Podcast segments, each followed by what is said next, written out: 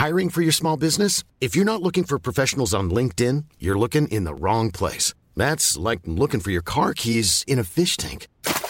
LinkedIn helps you hire professionals you can't find anywhere else, even those who aren't actively searching for a new job but might be open to the perfect role. In a given month, over 70% of LinkedIn users don't even visit other leading job sites. So start looking in the right place. With LinkedIn, you can hire professionals like a professional. Post your free job on linkedin.com slash people today.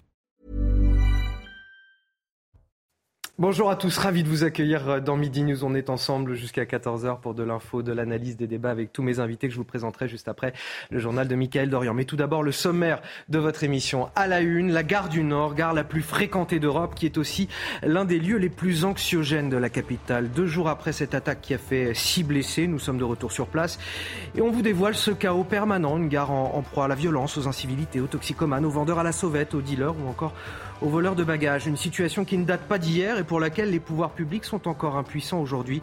Notre reportage édifiant à suivre dès le début de cette émission. On tentera aussi de comprendre l'origine de tous ces mots. Les huit principaux syndicats du pays ont appelé à la mobilisation jeudi prochain. Les grèves annoncées peuvent-elles paralyser le pays? Peuvent-elles aussi pousser le gouvernement à reculer sur sa réforme des retraites? En tout cas, des files d'attente commencent déjà à se former dans les stations-service. Les Français ont été plus qu'échaudés en octobre dernier par les grèves dans les raffineries et la CGT Pétrole remet le couvert jeudi prochain. Le reportage à suivre. Et puis la crise de l'inflation aussi, 5,9% en décembre selon l'INSEE. Elle décélère doucement. Alors est-ce que cela veut dire que le pic a été atteint. Euh, va-t-elle tout de même repartir cette inflation à la hausse en ce début d'année, comme on nous l'a promis? En attendant, les petits commerçants rencontrent des difficultés croissantes. Nous sommes allés dans un petit village du Val d'Oise où le maire de la ville a décidé de ne plus faire payer le loyer. Avant de poursuivre, de commencer nos débats et de vous présenter mes invités, c'est donc le journal avec vous, Michael Dorian. Bonjour. Bonjour Anthony, bonjour à tous. Une fillette de 3 ans retrouvée morte dans un lave-linge. Une enquête sur les causes de ce décès a été euh, ouverte. Les investigations ont été confiées à la brigade de protection des mineurs. Selon le Parisien, les parents étaient en train de dîner quand ils se sont inquiétés de ne plus voir l'enfant. Le père a finalement appelé le SAMU après l'avoir retrouvé. Faut-il s'attendre à un jeudi compliqué la semaine prochaine Jeudi 19 janvier, les huit principaux euh, syndicats du pays appellent à la grève contre la réforme des retraites? Redoutez-vous des blocages dans le pays? On est allé vous poser la question. C'est important de manifester quand on n'est pas content de ce qui se passe, mais euh, faire grève, euh, bloquer, bloquer toute la société pour se faire entendre, pour moi, ce n'est pas la solution la grève ne sert à rien parce que de toute façon, ils n'obtiendront pas ce qu'ils voudront. Euh, c'est trop facile. Bon, voilà, moi je suis contre. Bah, le droit de grève, oui, c'est un truc important en France, et ça je comprends. Après, faire grève pour faire grève, euh, s'il n'y a pas de solution ou de proposition, là je suis pas trop d'accord. Il y a des revendications, euh, il faut bien les entendre. Donc oui, oui à la grève, mais pas, pas dans la continuité comme souvent on se complaît on sait rentrer dans les grèves, on ne sait jamais en sortir dans ce pays. C'est ça le problème.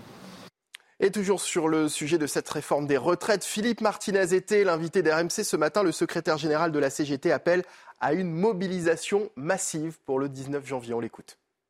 Et donc, euh, oui, c'est là où on a euh, du travail, en tout cas besoin d'aller au contact avec les salariés pour trouver les formes d'action, euh, pour que la journée du 19 soit réussie, parce que et je pense qu'elle sera, je suis convaincu qu'elle sera réussie parce que ça donne confiance. Euh, il faut des millions de personnes en grève et dans la rue. L'inflation en France, elle a bondi de 5,2% en moyenne sur l'ensemble de l'année 2022, annonce de l'INSEE ce matin. La moyenne annuelle prend en compte les niveaux d'inflation des 12 mois de l'année. Concernant les chiffres de décembre, l'inflation s'élevait à 5,9% par rapport à décembre 2021. Et face justement à l'inflation et à la hausse des prix de l'énergie, un petit village du Val d'Oise, propriétaire de certains commerces, a décidé de ne plus faire payer les loyers aux commerçants afin d'assurer la pérennité des commerces au sein de, cette commune. Reportage de Thibault Marcheteau et d'Augustin Donadieu. S'agit un village d'un millier d'habitants qui ont encore la chance de profiter des commerces de proximité. Mais avec l'inflation, les factures gonflent et la peur de voir ces entreprises mettre la clé sous la porte alerte la mairie qui décide de les aider en exonérant leurs loyers commerciaux pendant six mois pour qu'on continue à apporter un service à nos, habitants et à ceux des villages alentours. Et, c'est aussi un lieu de vie, un lieu d'échange. Une aide qui représente une économie de 500 euros par mois pour cette boulangerie qui a récemment vu sa facture d'énergie mensuelle passer de 2000 à 5000 euros. On remercie euh, énormément le maire de la commune.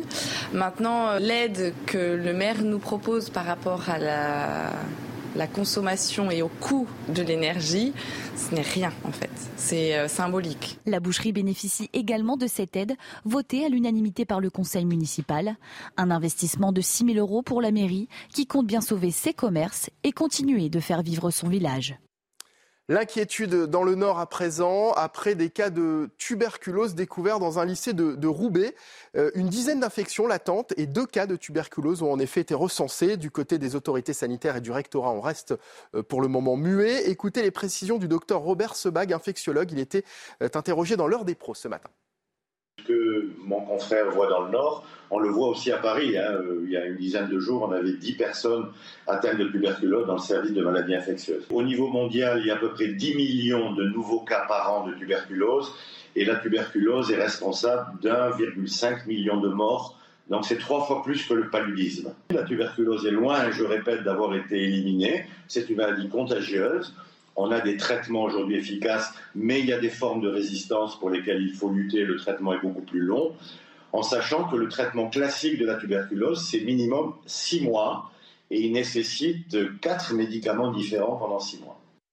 Et on termine ce journal avec ce sondage de l'Institut euh, CSA pour euh, CNews. Les Français se sentent-ils en sécurité dans les transports en commun? À cette euh, question, la réponse est non pour 46% des personnes interrogées, soit quasiment un Français sur deux. C'est donc la fin de ce journal. Bon après-midi sur CNews. Midi News, c'est parti, en compagnie d'Anthony Favali et de ses invités. Michael Dorian vous retrouve à, 13h pour un nouveau euh, journal sur, euh, sur CNews. Je vous présente mes invités euh, aujourd'hui dans Midi News. Tout d'abord, Benjamin Morel, maître de conférence en droit public. Bonjour. Bonjour. Naïma M. Fadel, également essayiste. Bonjour à vous. Bonjour Anthony. Alexis Isard, député Renaissance de l'Essonne. Bonjour. Bonjour et merci d'être avec nous sur ce plateau. Et enfin, Raphaël Steinville, rédacteur en chef à Valeurs Actuelles. Bonjour. Bonjour Anthony. On va commencer justement à parler de la sécurité euh, dans les transports en commun, dans les gares notamment, avec cette attaque euh, à l'arme blanche, gare du Nord, à Paris, qui date d'il y a deux jours. Deux jours après les faits, justement, euh, nous sommes retournés, nous, les équipes de CNews, sur place pour vivre le quotidien des voyageurs et du personnel qui travaille sur place. Si les patrouilles se sont évidemment multipliées depuis l'attaque, les usagers restent sur leur garde. Là-bas, la violence est, est quotidienne et ça ne date pas d'aujourd'hui. Vous allez le voir avec ce reportage signé Régine Delfour et Sacha Robin. Dans le parking de la gare du Nord, nous nous dirigeons vers la sortie. Mais en poussant la porte, une seringue usagée, un mouchoir taché de sang et les restes de médicaments sont étalés sur le sol. Une fois enjambés, nous arpentons les couloirs du métro. Le spectacle n'est pas plus reluisant ici. Des centaines de milliers d'usagers se croisent quotidiennement. Mais depuis l'attaque de mercredi, les contrôles policiers sont renforcés. Certains habitués de la gare nous confient leurs sentiments. Je me suis déjà fait voler, j'ai peur, euh, je fais attention à mes effets. Là, quand on rentre, c'est très dangereux, il y a un peu de tout. Ils viennent mendier, et puis euh, c'est là qu'il faut faire attention les porte-monnaies et tout, parce qu'ils ah s'envolent. Hein, là. Là, la tire, le téléphone, tout ça, si vous ne faites pas attention, oui. Ils sont très agressifs et ils sont dangereux. Des trafics en tout genre s'opèrent sur le parvis. Ces jeunes femmes travaillent dans la gare et sont témoins de cette agressivité permanente. Il y a des craques partout, euh, des agressions toutes les 5 minutes, euh, taxis qui s'embrouillent, euh, enfin des gens fous. Non, c'est habituel quoi. Moi, je me suis déjà pris un, chassé d'un garçon en sortant des toilettes, comme ça, sans, raison. Un coup de pied dans la, la jambe. Des fois, on trouve des craques assis par terre, avec la piqûre dans le bras. Aux abords de la gare, nous découvrons ce tas de kits de seringues stériles. La salle de shoot de l'hôpital Lariboisière se trouve à quelques mètres de là. Quand on voit ce reportage effarant, on découvre une sorte de, sous-monde, de, de monde chaotique, dangereux, effarant. Oui, de monde chaotique avec une concentration entre guillemets des problèmes dans ce quartier. Grosso modo, euh, enfin, c'est traditionnel, c'est toujours près des gares que vous avez ce type de phénomène, mais là, on a quelque chose qui, malgré tout, sort de l'ordinaire. Et euh, le problème est toujours le même, c'est-à-dire que souvent, vous repoussez et la misère, et la délinquance, et euh, les personnes dépendantes dans un endroit.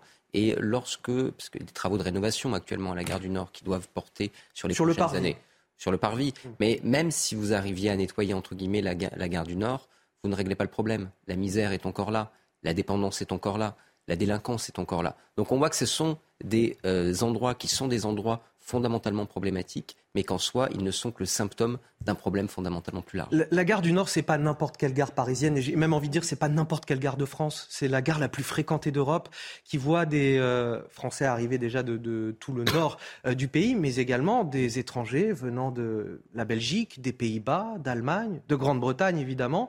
Et, c'est ça le premier rapport qu'ils ont avec euh, la France et la capitale quand ils arrivent.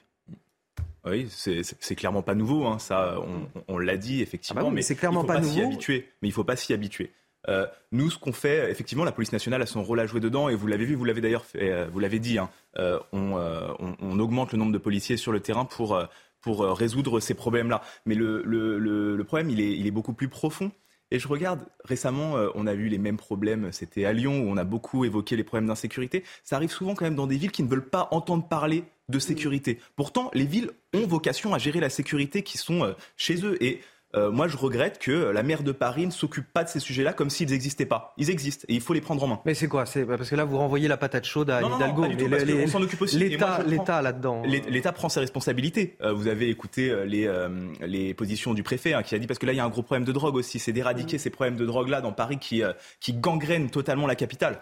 Euh, c'est déployer des forces de l'ordre sur le terrain pour faire en sorte que les agressions qu'on a pu voir euh, donc euh, à, la garde du Nord. Alors on parle, on parle des problèmes de drogue et on va en parler dans un instant. Je voudrais quand même vous faire lire. C'est pas moi, c'est le, sous-directeur régional de la police des transports dans une étude de l'Institut Paris Région en mars 2022 qui nous dit c'est une gare en proie aux incivilités entre les vendeurs à la sauvette, les ivrognes, les punks à chiens, les vendeurs de cigarettes, les trafiquants de crack, les voleurs de valises. S'ajoute à cela le contexte bruyant des alentours, la physionomie, le contexte contexte du quartier qui regroupe des populations différentes de celles qui utilisent la gare. Alors évidemment, il y a la question du crack et des consommateurs euh, de drogue, et on l'a vu dans reportages euh, qui sont euh, dans la salle de consommation à, moindre risque à, l'hôpital Lariboisière.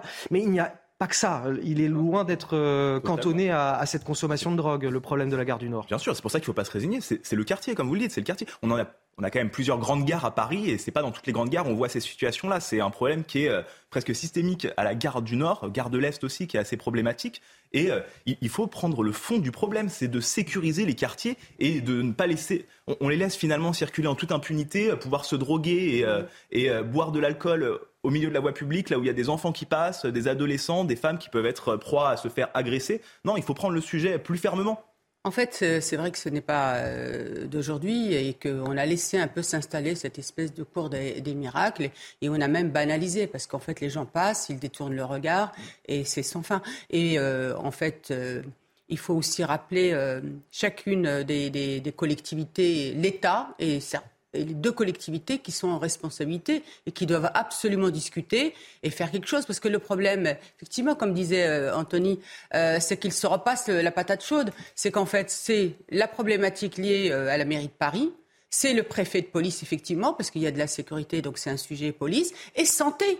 Et santé, parce que qu'est-ce qu'on va faire de ces personnes-là? Et tant qu'on ne, prendra pas en charge cette question des soins de ces personnes-là, on n'en sortira pas.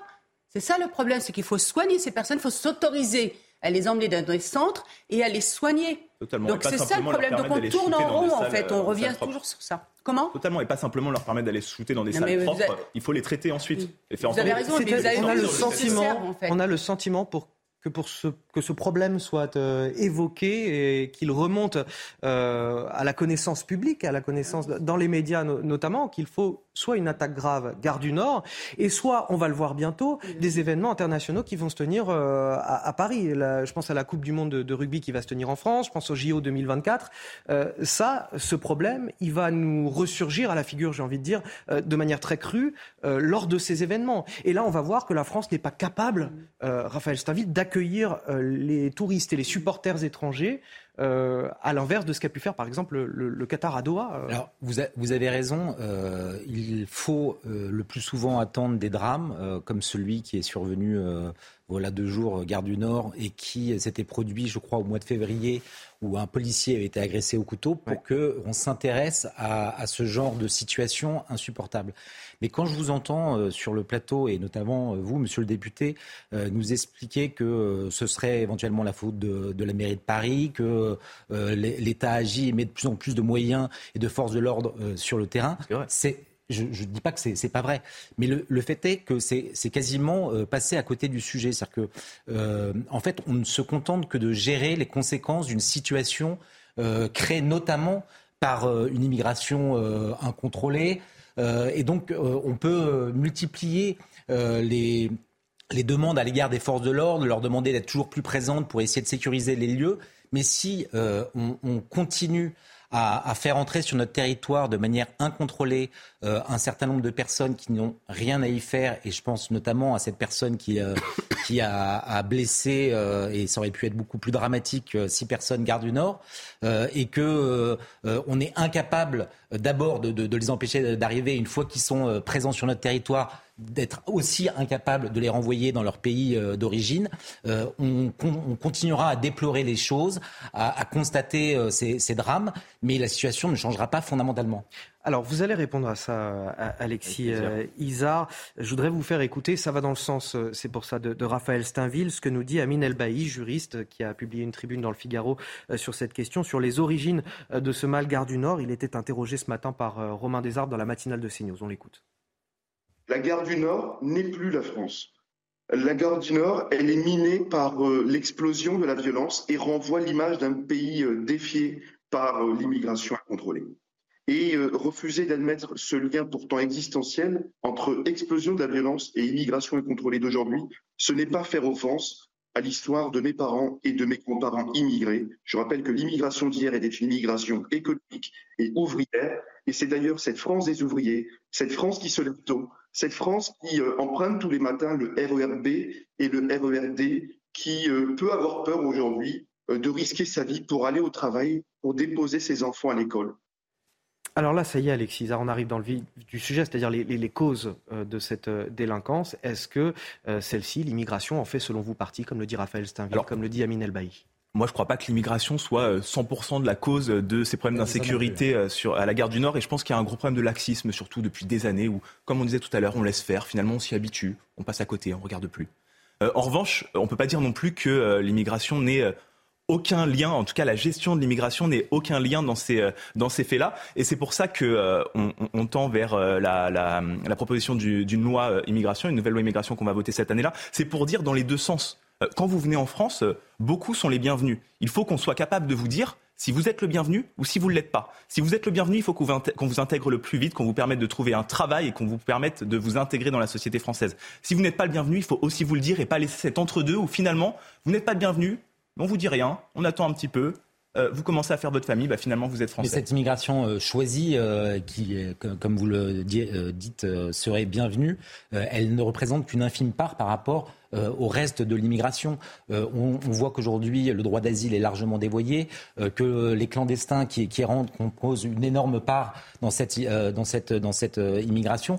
Et pour en revenir à, la gare du Nord, on, a évoqué les problèmes de, de, de, des toxicomanes, de la proximité avec, avec l'hôpital Lariboisière, mais il y a aussi cette question qui est vraiment criante de ces mineurs isolés qui aujourd'hui constituent un problème que personne n'arrive à traiter parce que dès lors qu'ils sont sur le territoire, euh, ils sont inexpulsables parce que mineurs. Et ça, vous pouvez, et en plus, on n'arrive même pas à, savoir s'ils sont véritablement mineurs. Vous pouvez, vous pouvez balayer un certain nombre d'autres sujets, mais ce sujet de la délinquance euh, des, mineurs et notamment de, ces, de ces, mineurs euh, étrangers, euh, il est crucial notamment à Paris, à la gare du Nord. J'ai une, question, une question pour vous et je vais vous soumettre une, une réaction également, Naïma Mfadel.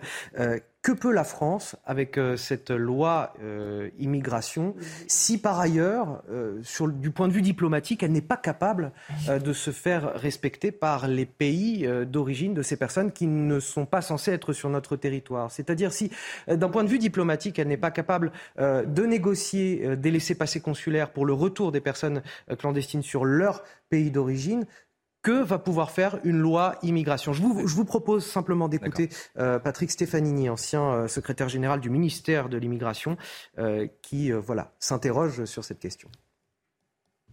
Je crains, c'est malheureusement souvent le cas, hein, je crains qu'une fois de plus, la, la question de l'immigration ait été placée au second rang des priorités dans nos relations avec un pays d'origine, parce qu'il euh, y a d'autres sujets, il y a les relations commerciales, il y a les relations diplomatiques tout court. Et euh, ça fait des années, des années qu'avec un certain nombre de pays, il faudrait être très très ferme sur la question de l'immigration, mmh. et on ne l'est pas assez.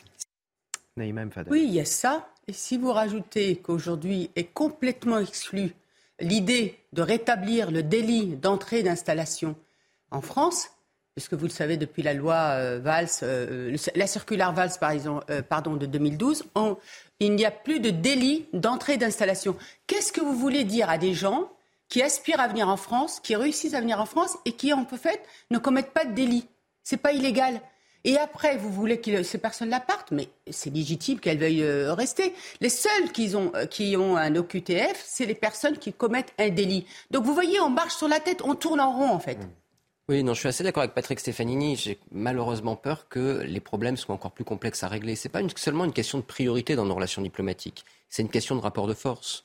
Aujourd'hui, avec les pays qui sont les pays d'origine, eh bien, la plupart du temps, le rapport de force n'est pas à notre avantage. C'est nous qui voulons conquérir des mm. marchés. C'est nous qui avons des intérêts en matière de lutte contre le terrorisme au Sahel. C'est nous qui, si jamais nous n'y sommes pas, eh bien, verrons les Chinois ou les Russes débarquer en disant Vous inquiétez pas, nous, on n'a pas de problème avec les, avec les OQTF eh bien, pariez sur nous. Nous, on ne pose pas de problème qui plus est sur la démocratie et les droits de l'homme. Aujourd'hui, la France, dans ces pays, est en position plutôt de défense, dont notre capacité à rentrer dans le bras de fer est relativement limitée. C'est pour ça qu'on se concentre sur les OQTF. On a raison, parce qu'en effet, la plupart de ces OQTF ne sont pas exécutés et la loi Darmanin ne va pas changer fondamentalement la donne pour les raisons que vous avez données. Mais le vrai problème, c'est un problème de flux à long terme comment est-ce que l'on stoppe les flux. Et là, la question du ah stoppage des flux, elle ne passe pas tant sur les OQTF, elle passe d'abord et avant tout sur comment est-ce qu'on surveille les frontières, comment est-ce qu'on repense Frontex, qui aujourd'hui est totalement dysfonctionnel, et comment est-ce que l'on arrive à faire que eh bien, les flux demain s'arrêtent pour que les personnes que l'on est sur le territoire et qui probablement vont devoir être intégrés d'une façon ou d'une autre,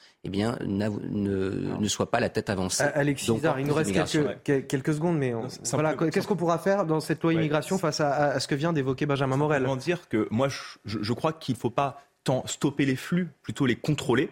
Euh, il ne faut pas que cette loi devienne une loi anti-immigration, parce que l'immigration, il peut y avoir du bon Mais quoi qu'il arrive, cette loi ne pourra pas stopper les flux, ne pourra pas régler le problème de contexte. qui crée des délits qui posent problème. C'est pas l'immigration en elle-même, parce qu'on a besoin, il y a des secteurs où on est très content de recevoir des professionnels qualifiés euh, en, France. Vous voyez l'immigration que, comme que, ah, vous voyez l'immigration que quelque chose d'économique, que comme quelque chose d'économique. Je suis de gauche, j'ai pas de problème avec l'immigration par principe, si vous voulez. Mais l'immigration vise à accueillir des gens qui ont vocation à devenir citoyens. Bien sûr. Pas être simplement des agents économiques. Mais ça doit être le but de cette loi. Vous avez la compétence, mais qu'importe votre, on peut rétablir. Justement, moi je suis totalement d'accord avec ce que vous dites là. C'est très important. Peut-être que je me suis mal exprimé. Ça, c'est très important. C'est justement de réussir à mieux intégrer ces personnes-là pour qu'ils deviennent des citoyens français. Bon, on suspend le débat quelques instants, s'il vous plaît. 12h22 sur CNews. venaient des pays, mais c'était un parcours qu'elles faisaient. C'est pas que quand elles arrivent, Allez, on doit les accepter, c'est ça. On poursuit dans un instant sur cette question. on va poursuivre le débat. Je vais vous laisser du temps pour, euh, pour parler là-dessus dans quelques instants, juste après la pause sur CNews. Pardon. De retour dans Midi News, toujours avec euh, mes invités pour décrypter l'actualité. Benjamin Morel, Naïma M. Fadel, Alexis Isard et Raphaël Steinville. Avant de poursuivre notre débat et notamment sur la situation chaotique à la gare du Nord, tout de suite le rappel de l'actualité, c'est avec vous Audrey Berthaud. Le nombre d'entrées irrégulières dans l'Union européenne a augmenté en 2022 de 64% par rapport à l'année précédente, atteignant le niveau le plus élevé depuis 2016. 330 000 entrées irrégulières ont été enregistrées en 2022, dont 45% sur la route des Balkans. La société de livraison à domicile de produits alimentaires Tout par Gel a été placée en liquidation judiciaire. 1900 emplois vont donc être supprimés. Tout par Gel avait été renommé Place du Marché en 2021. Le tribunal de commerce de Lyon s'était donné 48 heures pour rendre son délibéré, mais aucun euh, repreneur n'avait déposé d'offre. Et puis à l'île de Ré, la justice ordonne en appel le démontage d'une statue de la Vierge Marie installée euh, sur la commune de la Flotte. La justice estime que cet édifice tombe sous le coup de la loi de la séparation des églises et de l'État. La Cour d'appel reconnaît dans son arrêt que la commune n'avait pas l'intention d'exprimer une préférence religieuse, mais estime que la statue présente par elle-même un caractère religieux. Retour à la gare du Nord, l'un des lieux les plus anxiogènes de la capitale. Deux jours après cette attaque qui a fait six blessés, on vous a montré tout à l'heure ce reportage. Une gare en, proie à la violence, aux incivilités, aux toxicomanes. Euh, on évoquait tout à l'heure sur ce plateau la, question migratoire comme l'une des explications, en tout cas, euh, de cette violence dans ce quartier de la gare du Nord. On parlait de la faiblesse de la France euh, sur le point de vue diplomatique vis-à-vis des, pays d'origine de ces personnes qui sont clandestinement sur le territoire français. Patrick Stefanini, donc ancien, ancien secrétaire général du ministère de, de l'immigration, nous parle également euh, de, euh, des expulsions vers les pays, euh, voilà, les pays dangereux qui ne se font pas non plus. Je vous propose de l'écouter, on en débat juste après. Il y a des pays vis-à-vis desquels on n'essaye même pas de renvoyer le clandestin. Lesquels? Alors, Et pourquoi Alors, soit ce sont des pays dans lesquels il y a un État fort, mais qui est un État dangereux pour ses citoyens. Hum. Euh, je pense par exemple actuellement à la Syrie. Euh, je pense aussi à l'Iran. Euh, on peut penser à, la Russie ou à la Biélorussie. La, France s'honore évidemment en ne renvoyant pas vers ces pays qui sont des, dictatures. La, France ne renvoie personne qui risque sa vie si elle retourne dans son pays? Oui, mais en pratique, mmh. elle ne renvoie personne.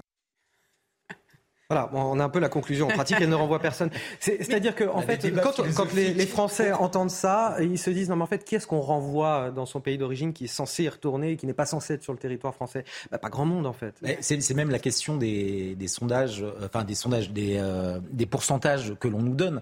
C'est-à-dire que lorsque l'on dit qu'il y a grosso modo 10% euh, d'OQTF qui sont exécutés, euh, on, on, serait en droit d'aller euh, plus profondément euh, au cœur du sujet et de savoir si pour un certain nombre de pays qui, dont les ressortissants étrangers présents sur notre territoire de manière illégale le sont véritablement envoyés. Je pense notamment à l'Algérie, au Maroc et à la Tunisie. Regardez les chiffres de, l'Algérie, on est proche de zéro. Donc c'est là où on imagine qu'on renvoie plus facilement vers des pays qui ne qui ne pose pas vraiment de difficultés. En revanche, avec ces pays du, Maghreb dont les ressortissants peuvent présenter un certain nombre de, difficultés euh, euh, en France, euh, le, résultat est, quasiment nul. Naïma Fadel et Benjamin Morel. Non, ben, pour rebondir ce que vient de dire Raphaël, en revanche, dans le Maghreb, il y a un pays qui joue vraiment ce rôle-là, d'accueillir, de reprendre en tout cas ces OQTF, c'est le Maroc. Et autre chose, par rapport aux mineurs dont on a parlé tout à l'heure, il y a eu aussi une volonté de reprendre ces mineurs marocains, sauf que les ONG françaises et les juges ont empêché. Et ça, c'est pas moi qui le dis, c'est Didier Leski, le directeur de, l'OFI. Donc vous voyez, on a concrètement des, des, démarches qui sont faites par les pays d'origine aussi, mais aujourd'hui, ils se heurtent aussi aux ONG, à notre droit. Et puis si on revient encore une fois, et là je vais poser la question à monsieur le député, qu'est-ce que vous pensez de la euh, circulaire Valls qui aujourd'hui a supprimé le délit d'entrée d'installation. Parce que c'est là où ça débute en fait. Mmh, bien sûr. Je, crois que c'est un sujet sur lequel il faut qu'on discute parce que c'est vrai que c'est une entrée et euh, d'une certaine manière une voie de non-contrôle total de ce qui se passe sur les flux euh, migratoires. Après, on ne peut pas dire qu'on renvoie personne dans les pays de, de, les, c'est pas beaucoup, 120 000. En fait, la, réalité, c'est qu'on a augmenté le, nombre. Vers l'Algérie. On a augmenté le nombre de, on a augmenté le nombre d'OQTF et forcément, c'est vrai que le taux, euh, le taux est, pas suffisant. Ça, c'est clair et net. Surtout l'objectif, parce que c'est très long. Hein. Parce que c'est très long. Euh, dans la loi immigration, qu'on des exécutions, euh, c'est la promesse d'Emmanuel Macron. la première lettre est un O pour obligation. Donc, à partir de là, c'est sûr que ça doit être obligatoire. un des principes de la prochaine loi immigration que, que l'on souhaite passer à l'Assemblée nationale est justement de raccourcir les délais euh, de mise en place de ces OQTF parce qu'il y a énormément de recours qui sont pris et finalement ça prend un temps extrêmement long. Et 12 à 4. Ah, exactement.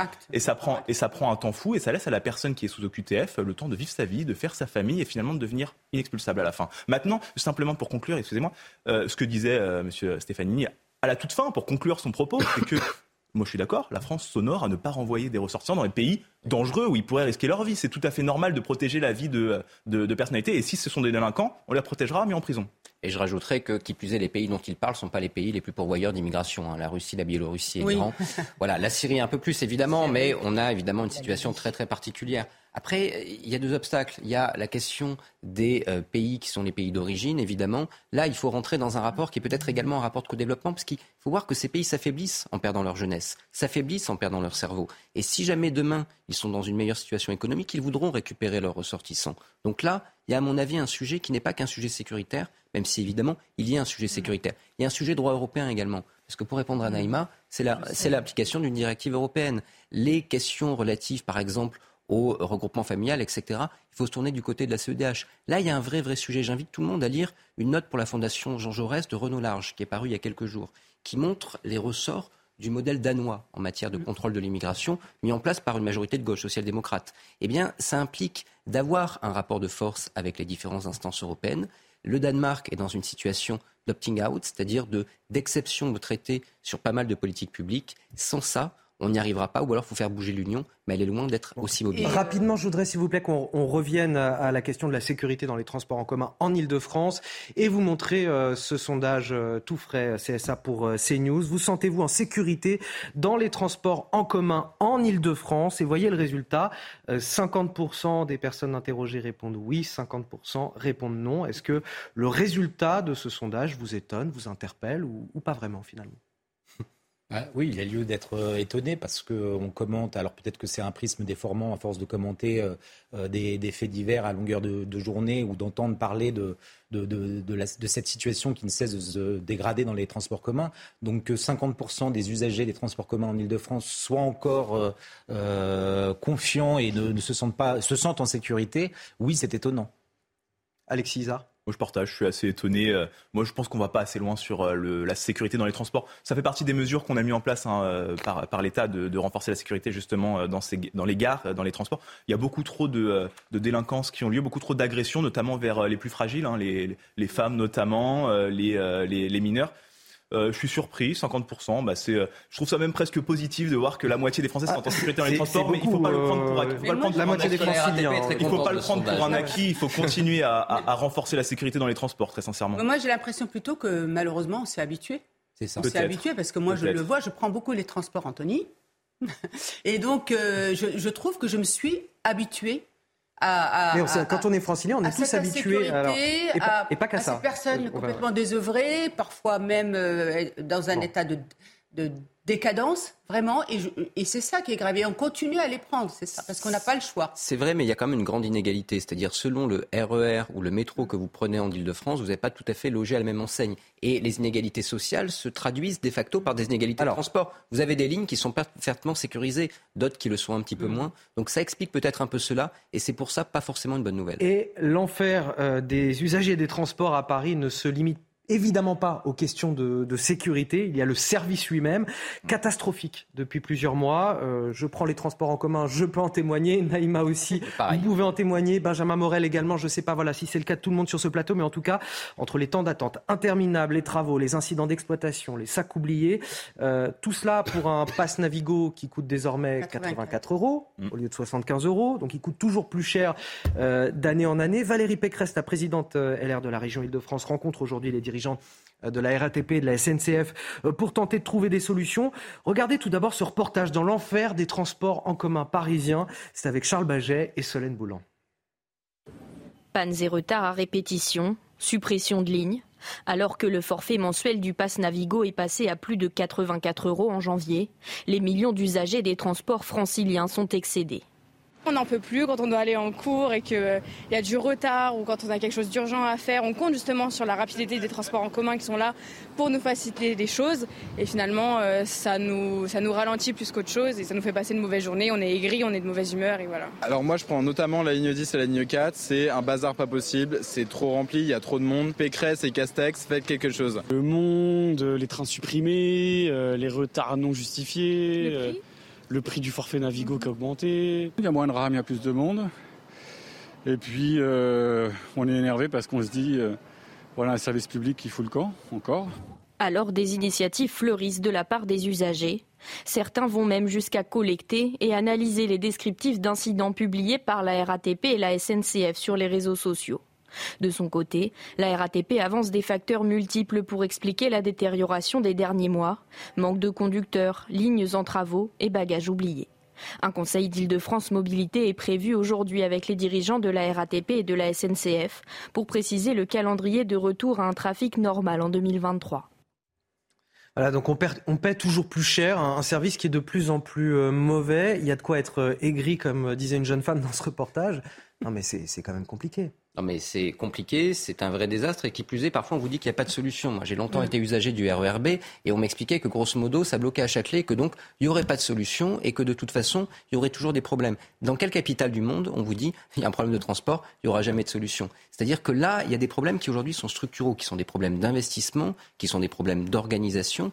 Mais il faut voir que, au-delà de la vie des Parisiens, c'est un impact gigantesque. C'est un impact sur l'économie, c'est un impact sur le tourisme, c'est un impact sur la vision qu'on peut avoir de la capitale. Donc même si on tente de faire des économies de bouche d'aile à la région, à la RATP, dans l'État, etc., pour que ça, euh, pour grosso modo ne pas investir, en réalité on le paye très très cher. Ça fait partie de tout le débat qu'on a aujourd'hui sur des services publics qui tombent en ruine et qui finissent par nous coûter plus cher que leur rénovation. C'est la faute à qui euh, ce manque d'investissement, Alexis C'est la région? C'est l'État? C'est euh, qui, Moi, en tout cas, je vois, je vois Valérie Pécresse monter un petit peu là dans les médias pour se rendre compte qu'il y a un problème sur dans les transports en commun. Moi, j'ai envie de lui dire merci, Madame la Présidente, d'enfin vous en rendre compte. Euh, je viens, moi, je suis élu sur, euh, sur, euh, dans le sud de l'Essonne, donc c'est le RERC qui traverse ma circonscription.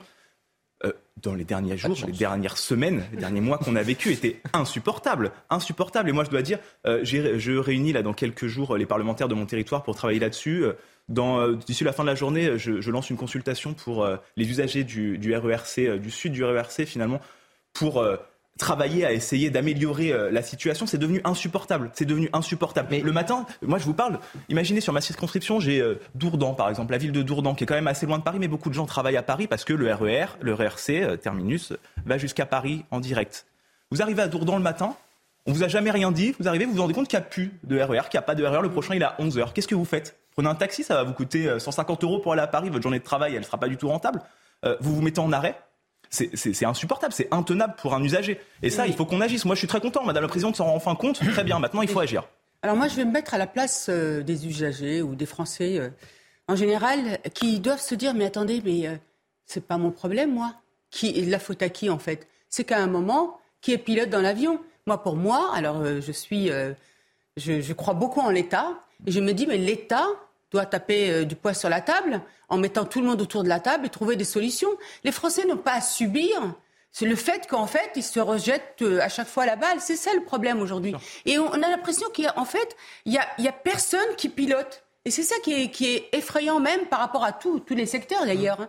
Parce qu'à chaque fois, c'est pas moi, c'est l'autre. C'est pas moi, c'est l'autre. Mais c'est pas possible. Aujourd'hui, il faut qu'on entende que les Français aujourd'hui sont dans la détresse. Les usagers n'en peuvent plus. Et effectivement, pour rejoindre euh, ce que disait tout à l'heure Benjamin, à énumérer tout, tout ce que peut ressentir l'usager, c'est aussi le moral c'est le moral. Et ben, je peux vous dire que moi, en tout cas, j'en ai assez de toutes ces, euh, ces, euh, ces, euh, ces comment dirais-je, quand on a lu le, des, des, des, des trains, les, quand il y a des retards, etc. Et aujourd'hui, il faut vraiment qu'on puisse se pencher sur cette question et qu'on ne soit pas tout le temps, nous, tributaires. Raphaël Steinville. moi, c'est précisément pour toutes ces raisons que, je crois, voilà cinq ans, euh, j'ai renoncé au transport en commun et que euh, désormais, je, je vous, prenez votre vélo. Ah, votre vélo. Non, c'est bien, c'est bien. Non, parce que vous n'êtes pas, trop loin. parce que quand on prend le RER, le vélo, ça peut dire c'est bien ou c'est pas bien, que la voiture c'est bien ou c'est pas bien. C'est juste que parfois vous n'avez pas le choix. Mais vous pouvez prendre le vélo parce que si vous veniez de Dourdan, vous pourriez peut-être pas prendre le vélo. Ouais, mais ce serait long. Non, non, mais peu long. Mais d'ailleurs, c'est un luxe. Alors moi, ils sont en banlieue, mais que je peux encore me permettre. Mais mais euh, je conçois que pour plein de personnes, ce ne soit pas possible. En revanche, il y a quelque chose, il a une vraie responsabilité quand même, notamment de, la région Île-de-France et de, Mme Pécresse, c'est-à-dire que euh, euh, un certain nombre de personnalités politiques et de hauts fonctionnaires ont euh, tiré euh, comme conclusion de la période Covid et de l'installation euh, pérenne pour eux du télétravail, en tout cas ils, ont été persuadés que les transports en commun allaient finalement moins utilisés. du coup, le service, la voilure du service a été réduite. Exactement. Sauf que la, réalité, c'est qu'on a un retour. Alors, est-ce qu'il est massif? J'en sais rien, mais en tout cas plus important que prévu. Et ça explique un certain nombre de... et puis on trouve pas, on trouve pas aussi de chauffeurs de, bus, on trouve pas de mm. chauffeurs de, train. Il y a aussi toute une difficulté euh, de ressources humaines aussi à gérer. Bah oui, parce qu'il y a un certain nombre de, conducteurs de train qui n'ont pas été reconduits ou pas recrutés. Et donc on paye, on paye les conséquences d'un choix de, de, société qui ne s'est pas avéré totalement opérant sur, sur la durée. Mais on paye un choix qui a été un choix politique de la part de la région. Et moi, ce que je trouve scandaleux, c'est la réponse de, Valérie Pécresse qui dit, grosso modo, ah mais attendez, le problème, c'est qu'il n'y a pas assez de concurrence. En disant, grosso modo, bah, en fait, c'est la faute de la RATP c'est la faute de la SNCF. Alors, il y a des torts, sans doute, mais c'est un choix politique. Et dire tout d'un coup, on va voir la concurrence, ça va régler le problème, c'est pas. On débattait il y a quelques semaines, vous souvenez-vous, la grève des contrôleurs de train. Et on disait, il y a 200 millions qui passent en communication parce qu'on est rentré en, concurrence et du coup, ça dysfonctionne. On sait que ça ne marche pas lorsque vous avez un monopole avec du rail, etc. Les Anglais, qui sont évidemment de grands archéo-communistes, sont revenus sur la libéralisation du euh, rail, parce qu'en réalité, ils ont vu que ça ne marchait pas. Donc là, on reprend des vieilles solutions idéologiques à la région Île-de-France pour ne pas assumer les erreurs politiques qui ont été celles de la région Île-de-France.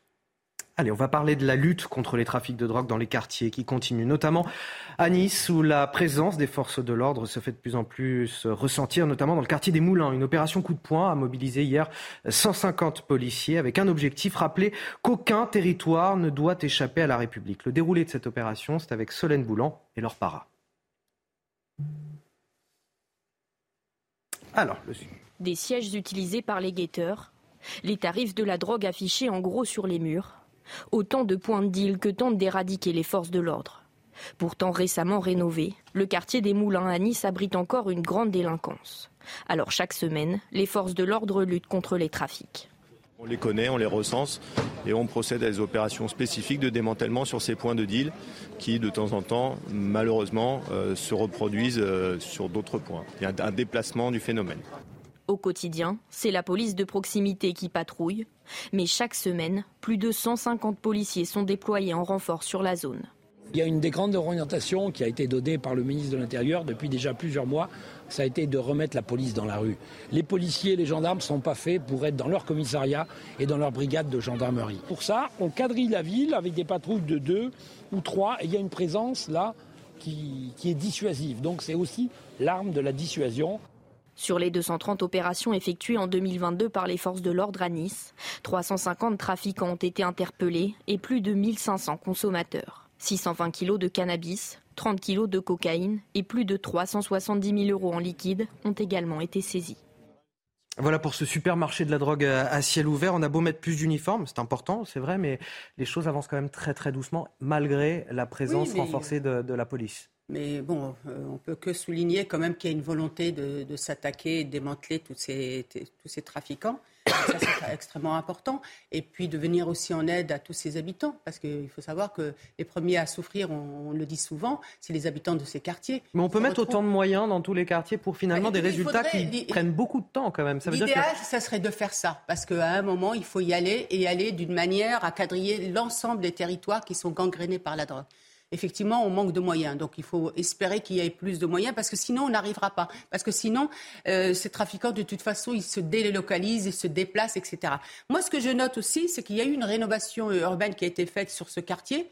Cependant, les délinquants sont restés. Donc ça veut dire qu'on n'a pas mis en place aussi l'expulsion des délinquants. C'est ça. Souvent, on en parle, mais il faut expulser les familles de délinquants. Les familles de délinquants sont connues par l'État, ils sont connus par les policiers. Il faut trouver les moyens et vous avez vu une belle rénovation, ils ont déjà commencé à écrire euh, partout. Donc effectivement, il faut qu'aussi on ait aussi cette démarche d'expulser les délinquants et de, comme euh, certains pays d'ailleurs l'ont fait. 150 policiers en, renfort, c'est bien aussi de réhabituer dans ces quartiers euh, qui ont été longtemps délaissés de la République, où la police n'avait souvent pas le droit de citer. C'est important aussi de réhabituer à la présence policière dans tous ces quartiers. Bien évidemment. Alors juste pour rebondir sur ce que disait Naïma, parce que moi je pense que c'est euh, absolument fondamental, euh, comme euh, le notait votre reportage, ce quartier a été récemment rénové. Et donc on voit qu'il y a une sorte de chimère à, penser que la rénovation urbaine, serait l'espèce de coup de baguette magique qui permettrait de résoudre tous les problèmes. Bien évidemment qu'il faut compléter ça par l'expulsion des délinquants et des trafiquants, mais surtout par une présence policière continue. Et c'est là le plus compliqué parce que euh, euh, ce qui se passe à Moulins, dans le quartier de Moulins, euh, se, passe également dans, un quartier voisin très probablement et que la, les, forces, de l'ordre sont engagées sur de, multiples fronts et s'épuisent ce, dans ce combat. Et malgré tout, il est nécessaire de pouvoir le mener. On va devoir marquer une courte pause. Vous restez avec moi. Benjamin Morel, Naïma Mfadel, Raphaël Steinville, Alexis Zarjour. Merci euh, d'avoir participé à cette première partie d'émission. A tout de suite sur CNews. On va parler de ce jeudi de grève qui s'annonce euh, compliqué, jeudi 19 janvier euh, prochain, avec beaucoup de grèves, notamment dans les transports en commun. Donc ça, ça va être à, prévoir pour les usagers. A tout de suite. 13h, bienvenue à ceux qui nous rejoignent dans Midi News. Les grèves contre la réforme des retraites risquent-elles de paralyser le pays jeudi prochain? C'est la question à laquelle on, va tenter de répondre dans quelques minutes, juste après le journal de Mickaël Dorian. C'est à vous, Mickaël. Rebonjour Anthony, bonjour à tous. Euh, on commence avec ce sondage de l'Institut CSA pour CNews. Les Français se sentent-ils en sécurité justement dans les transports en commun? La réponse est non pour 46% des personnes interrogées au niveau national. En Ile-de-France, c'est du 50-50. Une personne sur deux déclare qu'elle ne se sent pas en sécurité dans les transports. Et une réunion sous tension entre Jean Castex, président de la RATP justement, et Valérie Pécresse, président de la région Île-de-France. Un conseil d'administration euh, d'Île-de-France Mobilité est organisé ce matin. Valérie Pécresse réclame des comptes après une année noire dans les transports parisiens. Deux jours après l'attaque, euh, Gare du Nord, nos équipes ont décidé d'y passer plusieurs heures pour vivre le quotidien des voyageurs et du personnel. Si les patrouilles se sont multipliées depuis l'attaque, les usagers restent sur leur garde. Reportage de Régine Delfour et Sacha Robin. Dans le parking de la gare du Nord, nous nous dirigeons vers la sortie. Mais en poussant la porte, une seringue usagée, un mouchoir taché de sang et les restes de médicaments sont étalés sur le sol. Une fois enjambés, nous arpentons les couloirs du métro. Le spectacle n'est pas plus reluisant ici. Des centaines de milliers d'usagers se croisent quotidiennement. Mais depuis l'attaque de mercredi, les contrôles policiers sont renforcés. Certains habitués de la gare nous confient leurs sentiments. Je me suis déjà fait voler, j'ai peur, euh, je fais attention à mes effets. Là, quand on rentre, c'est très dangereux, il y a un peu de tout. Ils viennent mendier, et puis euh, c'est là qu'il faut faire attention les porte-monnaies et tout, parce qu'ils ah s'envolent. Hein, là. Là, la tire, le téléphone, tout ça, si vous ne faites pas attention, oui. Ils sont très agressifs et ils sont dangereux. Des trafics en tout genre s'opèrent sur le parvis.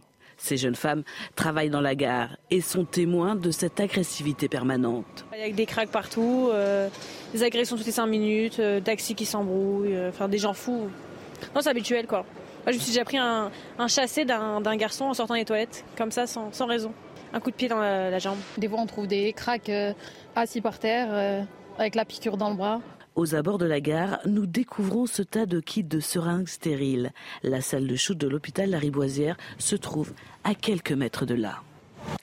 Dans le reste de l'actualité, la, société de livraison de produits alimentaires Place du Marché, anciennement Tout par Gel, a été placée en liquidation judiciaire. Aucun repreneur n'a déposé d'offre. 1900 emplois vont donc être supprimés. Je vous propose d'écouter une des salariées. Ben, une grande tristesse, une colère, un grand gâchis. Parce que ça aurait pu marcher, ça aurait dû marcher. Voilà. On est désolé, moi ça faisait 13 ans que j'étais là. Euh.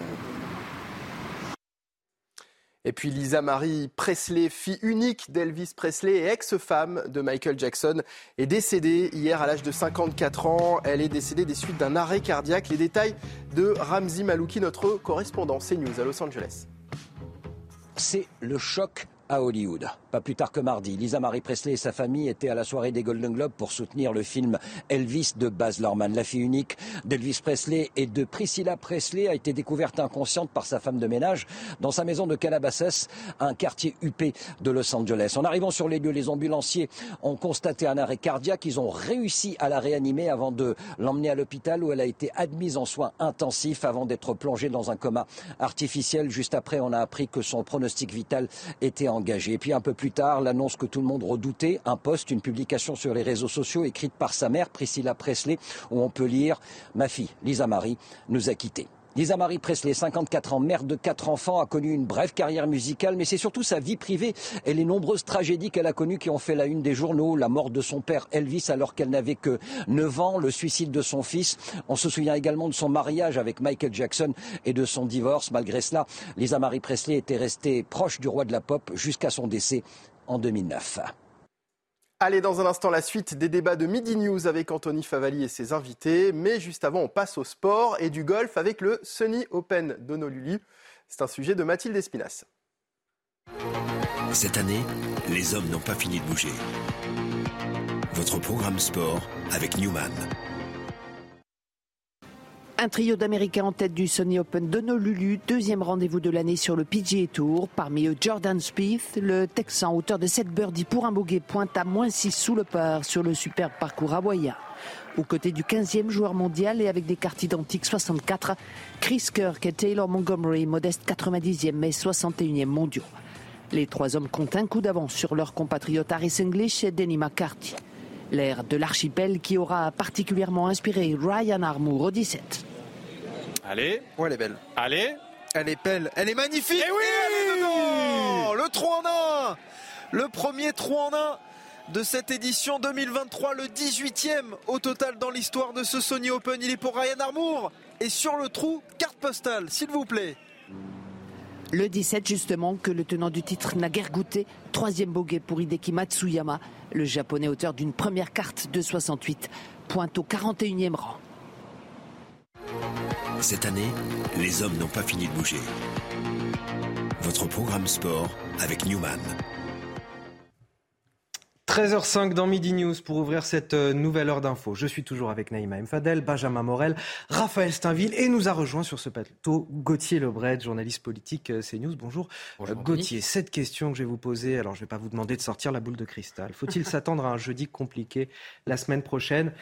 Ne répondez pas, tout de suite. non, non, pas tout de suite, mais c'est un petit peu, voilà, je vous laisse vous préparer à cette question compliquée. derrière vous euh, laisse, laisse entendre que potentiellement ce sera, ce sera compliqué. Jeudi 19 janvier, les huit principaux syndicats du pays appellent à la grève contre la réforme des retraites. Regardez quels sont les principaux secteurs déjà mobilisés. La SNCF, la RATP et les transports logistiques. Il faudra donc miser pour ceux qu'ils peuvent sur le télétravail. Mobilisation également au sein de l'éducation nationale. Là aussi, il va falloir s'organiser pour les gardes d'enfants. Et puis enfin, les raffineries, c'est peut-être ce qui inquiète beaucoup de monde, euh, avec euh, l'appel au, blocage de la CGT pétrole. Face à ce risque de paralysie, nous sommes allés vous poser la question, faut-il faire grève? Écoutez vos réponses. C'est important de manifester quand on n'est pas content de ce qui se passe, mais euh, faire grève, bloquer, bloquer toute la société euh, pour se faire entendre, euh, pour moi, ce n'est pas la solution. La grève ne sert à rien parce que de toute façon, ils n'obtiendront pas ce qu'ils voudront. Euh, c'est trop facile. Bon, voilà, moi je suis contre. Bah, le droit de grève, oui, c'est un truc important en France, et ça je comprends. Après, faire grève pour faire grève, s'il n'y a pas de solution ou de proposition, là je suis pas trop d'accord. Il y a des revendications, il faut bien les entendre. Donc oui, oui à la grève, mais pas pas dans la continuité comme souvent, on se complaît, on sait rentrer dans les grèves, on ne sait jamais en sortir dans ce pays, c'est ça le problème.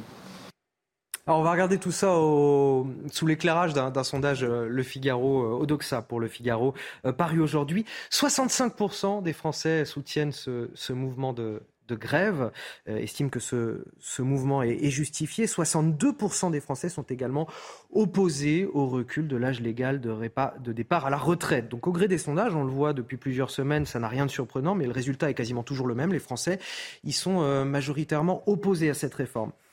Ma question maintenant, c'est est-ce que cette journée de grève de jeudi va donner le, le ton de la mobilisation? Est-ce que c'est, ça va être le moment de vérité finalement pour le gouvernement?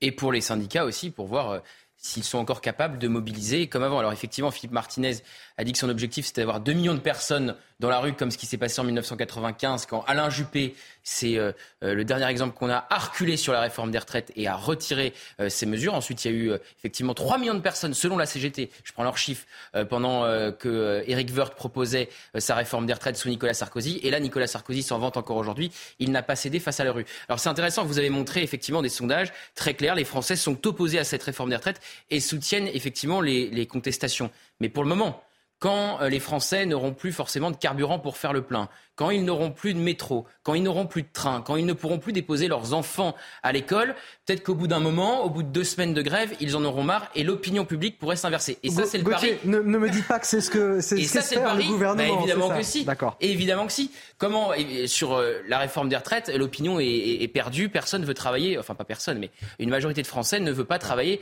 deux années de plus. Ce qu'espère le gouvernement, c'est eh bien que la CGT quelque part joue le pourrissement, même si Elisabeth Borne a dit qu'il ne fallait pas pénaliser les Français. Mais effectivement, si la CGT joue le pourrissement, il y a une possibilité, c'est de voir l'opinion publique s'inverser. Alors l'opinion publique française ne va pas soutenir pour autant le décalage euh, et le report de deux années supplémentaires pour partir à la retraite, mais effectivement, on pourrait dire, il y en a marre de la CGT et maintenant ça suffit. L'ampleur de la mobilisation va être déterminante. Euh, oui, alors c'est une stratégie dangereuse de la part du gouvernement parce qu'en réalité, si vous regardez 2019-2020, l'opinion n'avait pas lâché.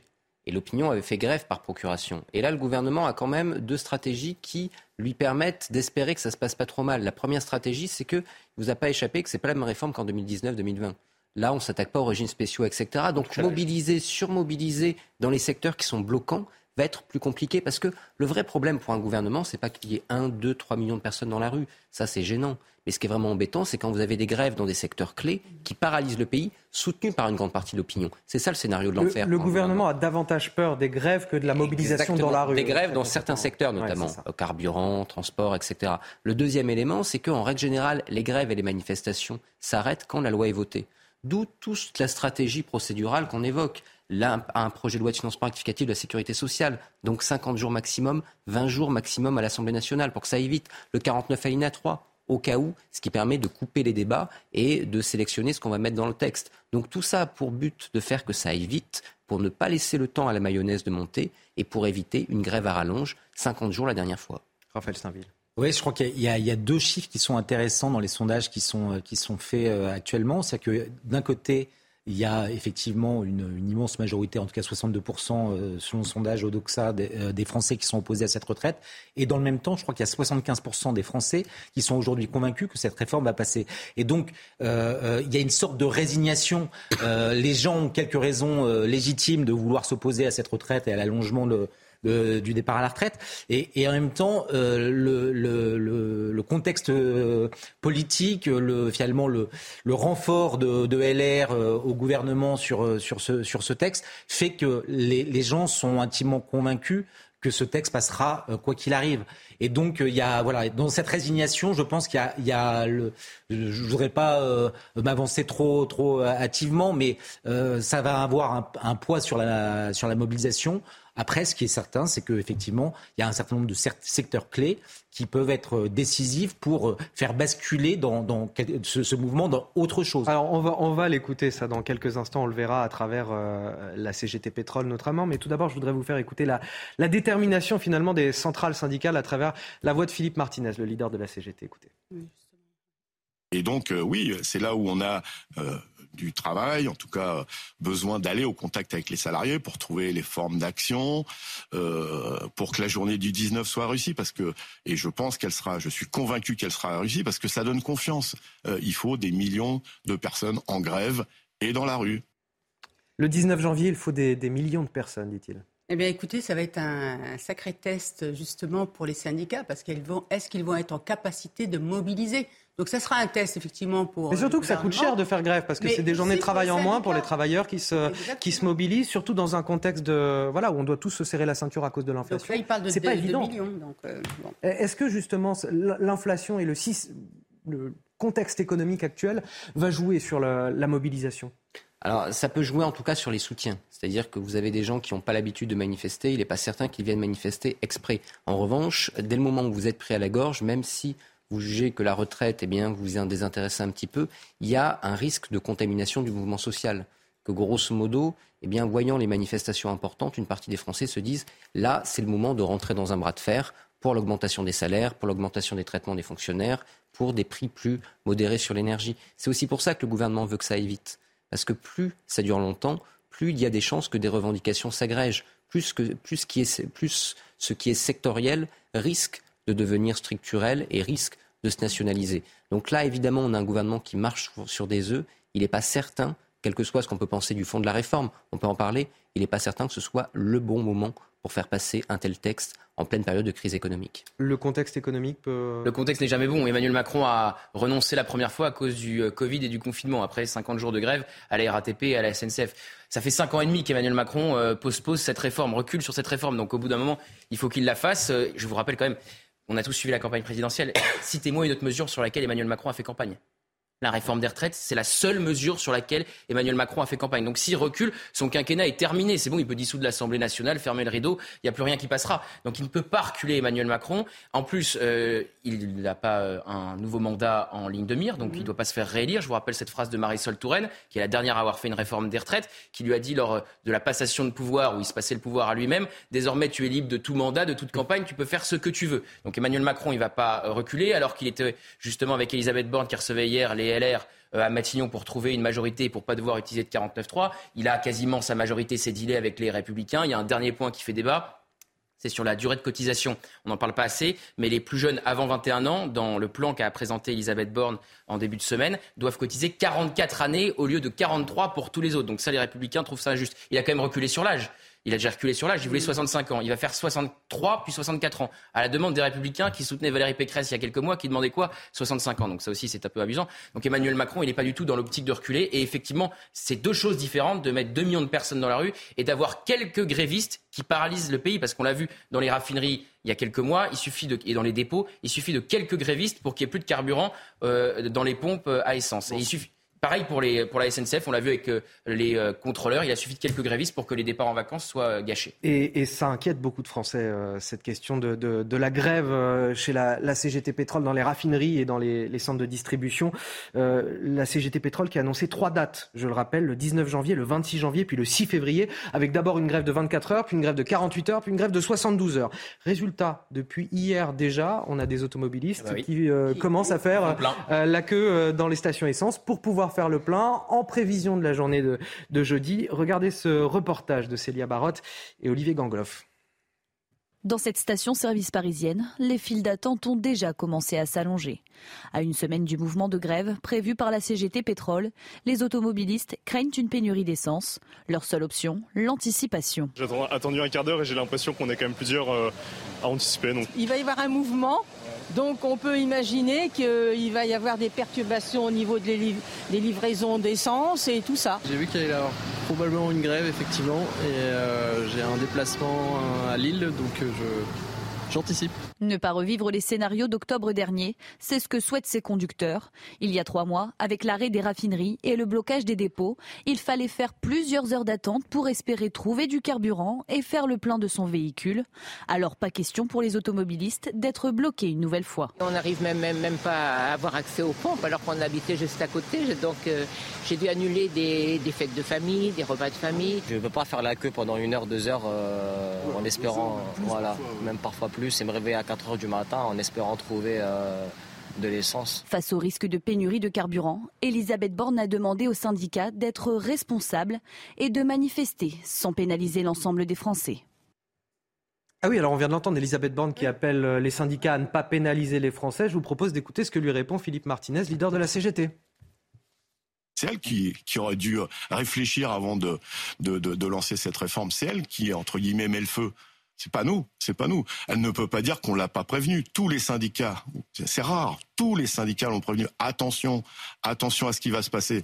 Euh, qu'elle assume ses responsabilités, qu'elle ne renvoie pas euh, la responsabilité aux organisations syndicales euh, de ce qui peut, la mobilisation qui peut arriver. Elle était prévenue depuis très longtemps. Alors justement, qui est-ce qui met le feu aux poudres? Est-ce que ce sont les syndicats? Est-ce que c'est l'exécutif? Sachant que depuis des mois, on le voit au gré des sondages, les Français sont contre cette réforme des retraites. Bah, L'opinion s'est stabilisée très très tôt en réalité sur le principe de cette réforme. Si vous prenez des euh, sondages à partir de l'été 2019, vous voyez que vous avez entre 65 et 70% des Français qui sont opposés à cette réforme parce qu'ils se jugent perdants. La réforme n'est plus la même, ça a changé, etc. Mais les enquêtes, lorsque vous regardez au long terme, elles n'ont pas bougé. Donc on voit qu'actuellement, la bataille de l'opinion, c'est peine perdue. C'est peine perdue parce que vous avez cette opinion qui s'est cristallisée et parce que les arguments avancés, notamment en termes d'économie, ne sont pas des arguments audibles. Parce que lorsque vous avez lâché 10 milliards par mois lors de la crise Covid, dire que vous allez faire une réforme pour que dans 10 ans, on économise 12 milliards par an, c'est pas audible. Peut-être reste légitime, etc. ensuite, on peut rentrer sur le fond du dossier, mais c'est pas audible. Donc, le gouvernement a enregistré le fait qu'il n'aura pas de bataille d'opinion, parce que cette bataille, il ne peut pas la gagner, qu'il faut passer relativement vite et que les syndicats eh bien, le vrai danger, c'est pas tant qu'ils soient mobilisés, mais qu'ils soient dépassés par leur base et que les revendications s'élargissent. C'est ce que le gouvernement essaye de déminer depuis des semaines, d'où les cadeaux de ci, de là. Est-ce qu'il y a une forme d'irresponsabilité de la part des syndicats Et je pense notamment à la branche pétrole de la CGT. On en a souvent parlé au mois d'octobre quand ils étaient en, grève et que ça a considérablement euh, compliqué la vie des Français. Est-ce que là aussi, il y a une forme d'irresponsabilité de la part des syndicats ou pas, selon vous? L'irresponsabilité, c'est de voir jusqu'où ils iront et combien de temps dureront le, le, leur mouvement et le blocage, notamment des, raffineries. Euh, ce qui est certain, c'est que les Français ont anticipé euh, ce, genre de blocage. Ils ont intégré l'idée que dès lors qu'il y avait un blocage euh, et qui durait 24 ou 48 heures, les répercussions étaient beaucoup plus longues parce qu'il faut relancer la machine. après, là où vous avez raison de, pointer la responsabilité de, des, syndicats, c'est que effectivement, il y a un coût économique à, cette, euh, à, ces, à ces mouvements euh, sociaux et à ces blocages. Et ça avait été le cas en octobre. Les et, Français ont été suffisamment échaudés par ce qui s'est passé. Dans le contexte qui est le nôtre, euh, est-ce que les, les, Français accepteront longtemps que le pays soit, soit, soit bloqué. Aujourd'hui, je n'en sais rien. Mais il y a, y a, je pense, un acteur qu'on a peut-être oublié parce qu'on s'intéresse énormément aux, aux syndicats, c'est tous, les, tous les mouvements lycéens, les, syndicats lycéens. Euh, quelles seront euh, leurs euh, leur, leur manières de procéder?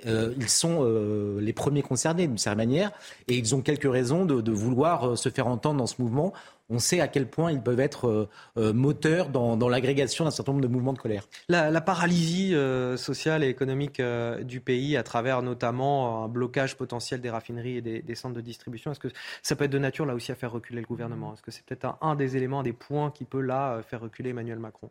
Il n'a pas envie de reculer, Emmanuel Macron. Mmh. Encore une fois, c'est la seule mesure sur laquelle il s'est fait mmh. élire. Alors effectivement, les Français... Politiquement, ce serait terrible pour lui. De, de, de... Déjà, alors la gauche répond qu'il s'est fait élire pour faire barrage à l'extrême droite, à droite et à Marine Le Pen, et pas pour sa réforme des retraites. Mais encore une fois, citez-moi une autre mesure qu'Emmanuel Macron a proposée aux Français lors de sa dernière campagne. Et en plus, en début de mandat, comme ça, reculer aussi frontalement sur cette seule mesure sur laquelle il a fait campagne, mais enfin, c'est terminé. Il est déjà affaibli au Parlement. Il est en train de se démener pour trouver une majorité pour faire passer son texte. Il doit faire ça quasiment chaque, maintenant, à chaque fois, avec chaque réforme.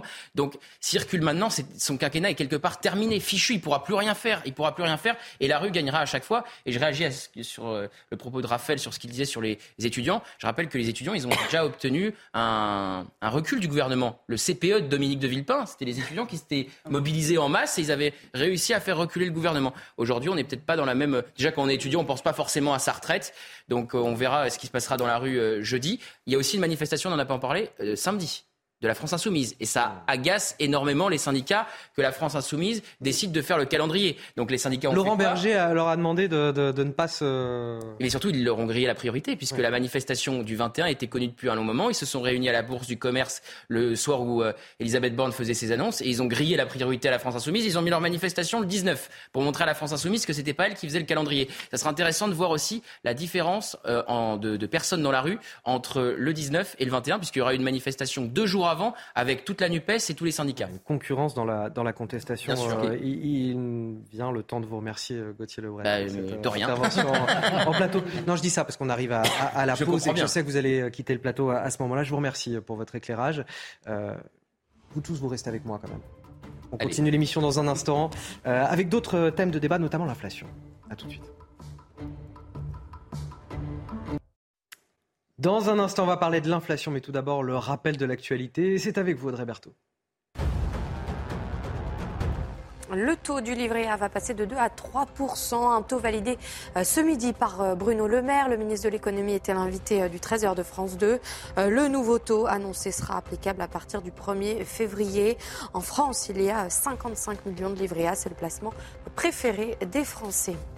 Une fillette de 3 ans retrouvée morte dans un lave-linge. Selon le Parisien, les parents étaient en train de dîner hier quand ils se sont inquiétés de ne plus voir l'enfant. Selon les premiers éléments de l'enquête, son décès serait dû à un étouffement. Les investigations ont été confiées à la brigade de protection des mineurs. Et puis la guerre en Ukraine, la Russie dit avoir pris le contrôle de la ville de Soledar dans l'est du pays, ce qui constituerait une première victoire militaire après plusieurs mois difficiles. De son côté, l'armée ukrainienne dément la perte de cette ville en affirmant que des violents combats avaient toujours lieu aujourd'hui à Soledar. Voilà pour l'essentiel à 13h30. Et pour parler de notre situation économique sur ce plateau, j'ai toujours Naïma Mfadel, Benjamin Morel, Raphaël Steinville et bien sûr Éric de Ridmaten, bonjour, notre journaliste éco. Euh, toujours cette question, c'est de savoir si le pic de l'inflation a été atteint ou pas, si euh, elle va encore progresser en janvier et en février. C'est en tout cas là-dessus qu'on nous prévenait il y a encore quelques semaines. Il y a le chiffre qui est tombé pour le mois de décembre, en tout cas ce matin, le chiffre donné par l'INSEE. C'est cette euh, inflation qui ralentit légèrement à 5,9%. Elle était à 6,2% en novembre et en décembre, Eric. Oui, et donc si on regarde maintenant le, bilan de l'année 2022, on est à 5,2%. Vous voyez, sur un rythme annuel, 12 mois consécutifs.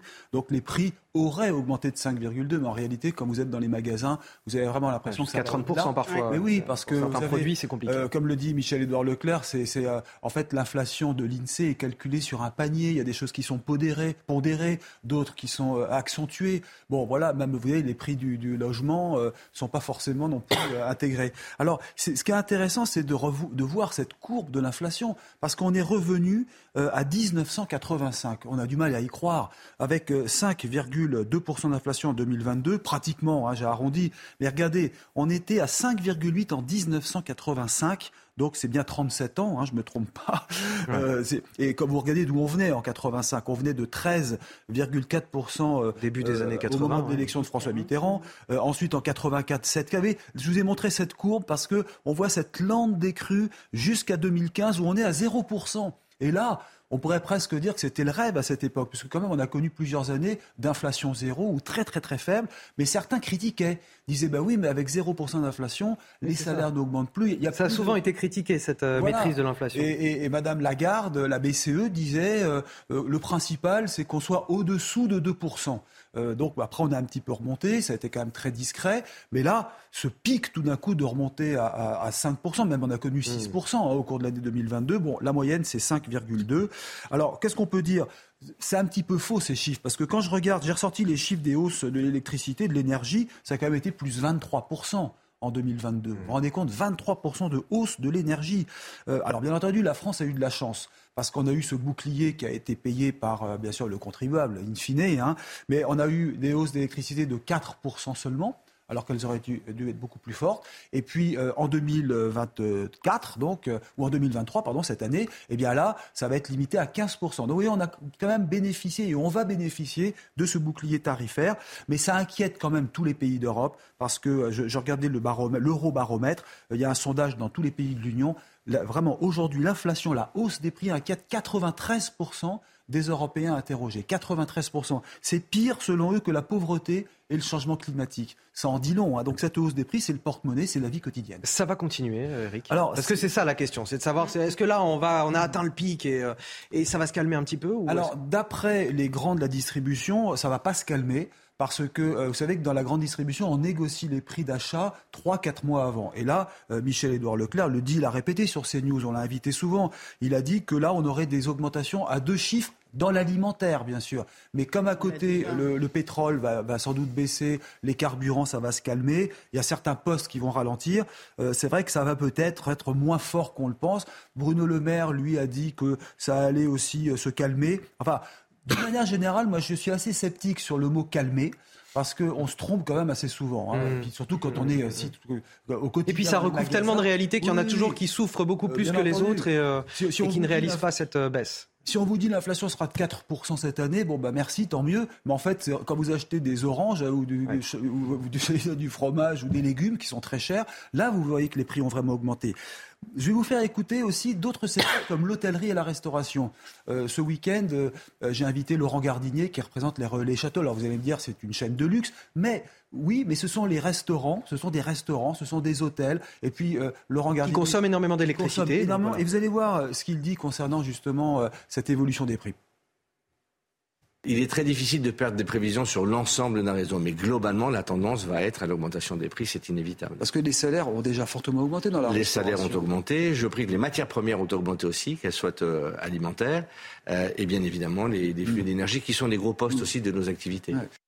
Donc ça ferme un petit peu le débat, pas de baisse. Ben voilà, donc ça veut dire que les prix euh, sont partis pour augmenter, surtout que déjà dans, dans la restauration et l'hôtellerie, euh, vous avez eu des hausses de salaire très importantes. Donc ce sera répercuté. L'énergie aussi augmente considérablement et les hôteliers sont les premiers à souffrir, comme les restaurateurs, comme les boulangers, parce qu'il faut chauffer. Je vais poser, vous verrez dans Hebdo de l'écho qui passe ce week-end sur CNews, je dis est-ce que vous allez devoir baisser la température dans les hôtels? Alors il m'a dit non, bien sûr, mais il me dit on va devoir faire des économies. C'est ça qu'il faut retenir, des économies pour que la facture n'explose pas.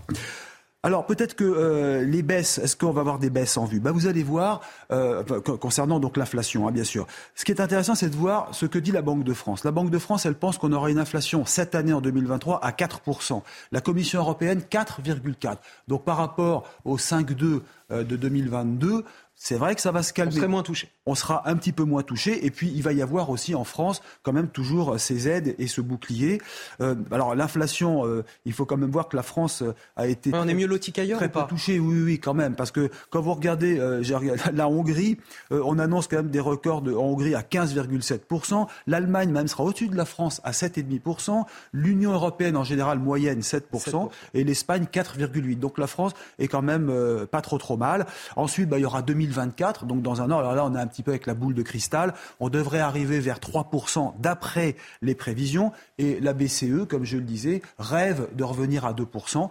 En attendant, eh bien, il va falloir quand même affronter encore deux années euh, d'inflation, hein, parce que là, c'est le chiffre de l'INSEE qui est une moyenne, mais certains prix vraiment à la consommation vont augmenter. Et puis, laissez-moi terminer par deux points.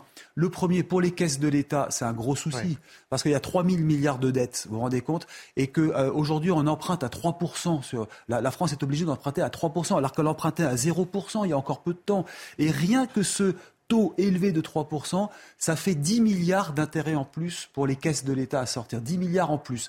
Et si vous regardez combien l'État rembourse chaque année actuellement euh, ses intérêts, combien ça lui coûte, c'est 50 milliards. Vous vous rendez compte que ça représente 50 milliards? Le, chiffre nous dépasse complètement à cause justement de ces taux d'intérêt. Et comme maintenant, elle va continuer d'emprunter sûrement à la France hein, à 3%, ça va augmenter la charge de la dette. Côté positif pour les, pour les épargnants, le livret A vient va, va, augmenter. Enfin, pour l'instant, c'est autour de 3%. On a même dit 3%. Bruno Le Maire l'a annoncé tout à l'heure. Ça va être confirmé. 3% sur le livret A, c'était 2%. Mais l'inflation étant à 5, ça reste malgré tout une perte pour le pouvoir d'achat, parce que j'ai calculé que sur un, livret A rempli à fond, au maximum, au plafond, environ 23 000 euros, euh, vous aurez presque 700 euros d'intérêt par mmh. an. Vous voyez, si vous avez la chance d'avoir 23 000 euros, 700 euros qui rentrent en intérêt. Mais comme l'inflation a été de 5%, bah, vous allez quand même être en perte et ben vous aurez perdu en fait 450 euros de pouvoir d'achat, même si vous avez les 700 euros d'intérêt versés. Alors, on va sortir un petit peu des chiffres à présent et euh, commenter un petit peu tout ça en plateau. Tout d'abord, je voudrais vous montrer un reportage, une illustration très concrète de ce que cette inflation fait subir aux commerçants au quotidien. On vous les montre souvent, ces artisans, ces commerçants, ces TPE sur euh, CNews. On va partir dans le Val d'Oise tout de suite. Dans le Val d'Oise, le maire d'un village dont la municipalité est propriétaire des murs de, de certains commerces a décidé de ne plus faire payer les loyers aux commerçants. Le reportage est signé Thibault Marcheteau et Augustin Donadieu. S'agit un village d'un millier d'habitants qui ont encore la chance de profiter des commerces de proximité. Mais avec l'inflation, les factures gonflent et la peur de voir ces entreprises mettre la clé sous la porte alerte la mairie qui décide de les aider en exonérant leurs loyers commerciaux pendant six mois pour qu'on continue à apporter un service à nos, habitants et à ceux des villages alentours. et c'est aussi un lieu de vie, un lieu d'échange. Une aide qui représente une économie de 500 euros par mois pour cette boulangerie qui a récemment vu sa facture d'énergie mensuelle passer de 2000 à 5000 euros. On remercie euh, énormément le maire de la commune. Maintenant, euh, l'aide que le maire nous propose par rapport à la la consommation et au coût de l'énergie, ce n'est rien en fait. C'est euh, symbolique. La boucherie bénéficie également de cette aide votée à l'unanimité par le conseil municipal. Un investissement de 6 000 euros pour la mairie qui compte bien sauver ses commerces et continuer de faire vivre son village. Oui, parce que c'est clairement une question de survie en fait pour les petits commerces. Exactement, et ces collectivités. Et pour les villages. Euh, petits villages, villages jouent leur survie. D'ailleurs, beaucoup de petits villages euh, étaient aussi dans des démarches d'attractivité pour pouvoir faire en sorte que des artisans, euh, notamment euh, boulangers, les petits bars, viennent ou s'installer. viennent s'installer. Donc aujourd'hui, effectivement, la survie de ces artisans, c'est aussi la survie du village.